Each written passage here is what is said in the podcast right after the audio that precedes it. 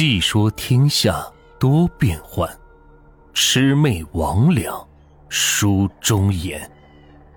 欢迎收听民间鬼故事。今天的故事名字叫《人皮骨》。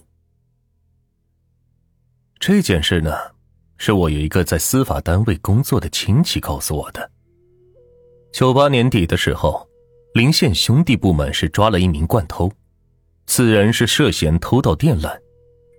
在审问的过程中，这名惯偷是说出了一件五年前尘封已久的旧案。根据这名惯犯的供述，他们抓着蛛丝马迹，让一件骇人听闻的人命符案是出现在众人眼前。这个案件。让参与的每个人都是脊背发凉。这个惯犯姓于，名叫做国栋。于国栋说，五年前从南京南通来了一个人，姓张，通过朋友介绍找到了他，叫他是设法从本县一名姓黄的家里搞走一样东西，报酬丰厚。于国栋听了之后，还以为是什么贵重的东西，这一问之下才知道。是一面鼓。这个南通人拿出一张照片，照片上确实是个鼓，整体是淡黄色调，骨皮血红，看起来就像是一面普通无比的东西，也没什么特别的。于国东看了照片，是有点疑惑不解。这疑惑的有两点，第一点就是这报酬丰厚的不太像话。第二点，这照片上的鼓是很普通，如果想要的话，用这些钱去买就好了，为什么要来找他呢？于国东这么一问，这位南通的张先生是微微一笑，也不隐瞒，他便说：“这姓黄的制骨手艺是祖传的，很出名，这你应该知道的。这面鼓虽然看上去普通，但却是个古物。”有一定的年头，最神奇的一点，据说是用皇家的一位老辈的人皮所制作而成。但不仅仅是这一点，更为奇异的是，只要用鼓槌敲击鼓面，就会发出老人的惨叫声。至于为什么会这样，没人知道，只能说是皇家的秘术。这于国栋听了张先生的话后，是不太相信，觉得像是天方夜谭。但这位张先生却言之凿凿，说这面鼓肯定存在，至于藏在什么地方，就需要你去找一找了。说完，他便拿出三百块钱付给了于国栋，表示这只是定金，只要见到东西再给七百，一共是一千元。这可是在九三年呢，一千块钱都够家里吃大半年的了。这于国栋是见钱眼开，收下了三百块钱，当天晚上就潜入了黄家。但这一连好几天，于国栋是一无所获。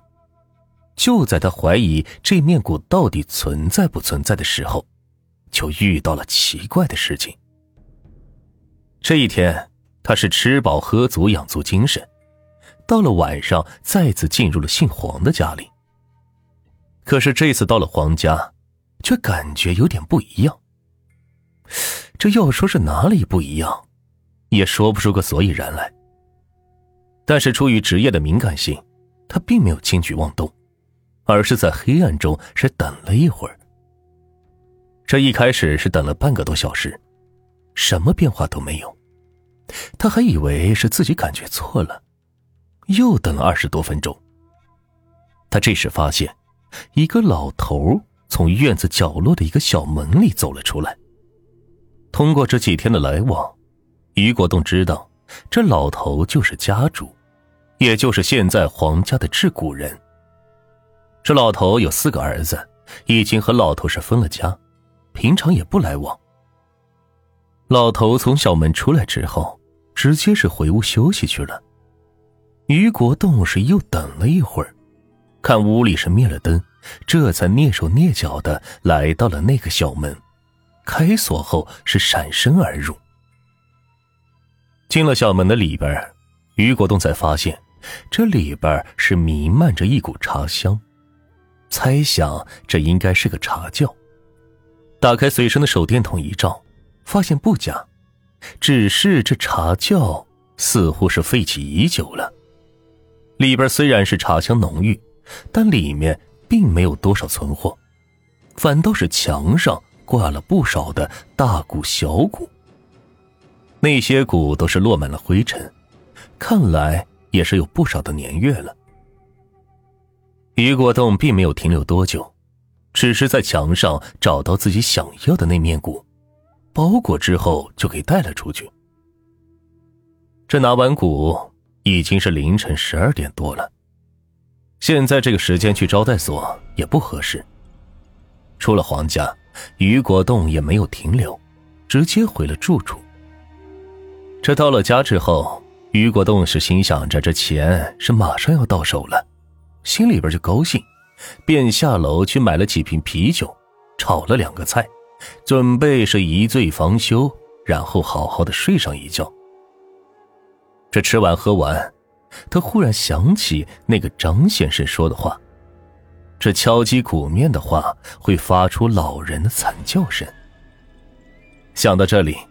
于果冻是一时兴起，解开包裹，用手指是轻敲着鼓面。可是，由于敲得太轻，他只听到了鼓发出了轻微的嗡嗡声，并没有什么老人的惨叫。这一时的意兴阑珊，于国栋是没了兴致，把鼓是重重的一放，耳中是忽然听到了一声女人的惨叫声。于国栋一开始以为是自己听错了，这哪里来的女人惨叫？他一下就想起了那面鼓来，心里边是琢磨：难道刚才那声惨叫是那鼓里发出来的声音吗？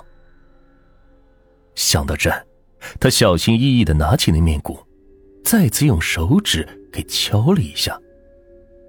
这一下敲完，他是彻底的听清楚了。随着那鼓面轻轻的震动，一声女人的惨叫声是在他屋里响了起来。虽然之前他已经有了防备，但是这惨叫声一起，还是把他吓了一个机灵，差点是把那鼓给扔了。就这一下，于国栋觉得这鼓是有点吓人，随即是重新给包好。吹了一瓶酒之后，趁着晕劲。赶紧倒在床上，是重重的睡了过去。这睡觉的时候，于国栋还是有点担心。这南通人说，那鼓一敲就会有老人惨叫，但是现在这鼓的叫声不是老人，是个女人呢。要是那南通人不认该怎么办呢？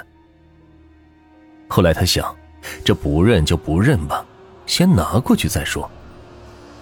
就因为这个想法，于国栋这一觉睡的是很不踏实，而且总觉得这屋里有个人是走来走去，这一边走是一边是絮叨着什么，那脚步声是啪啦啪啦的。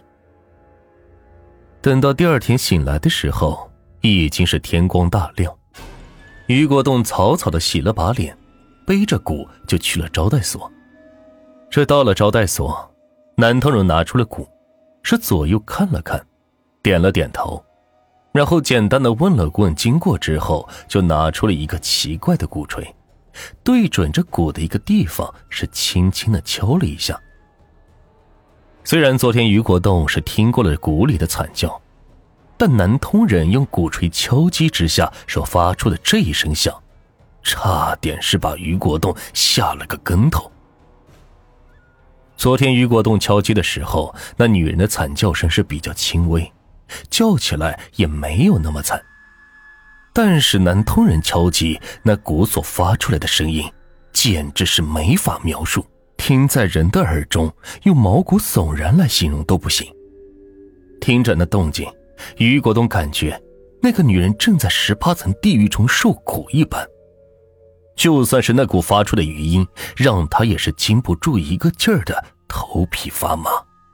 于国栋这边听的是浑身大汗淋漓，而那南通人似乎是没有受到什么影响，满意的点点头，然后从随手的手提包里拿出了一沓钞票，递给于国栋，让他是点点。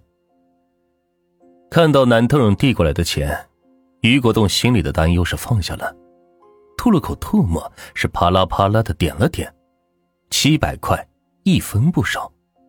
拿了钱之后，于国栋是笑眯眯的，觉得这张先生挺靠谱的，就问道：“张哥，以后再有这样的好事尽管找弟兄好了。”这南通人呢，也是点了点头，说了几句客气话。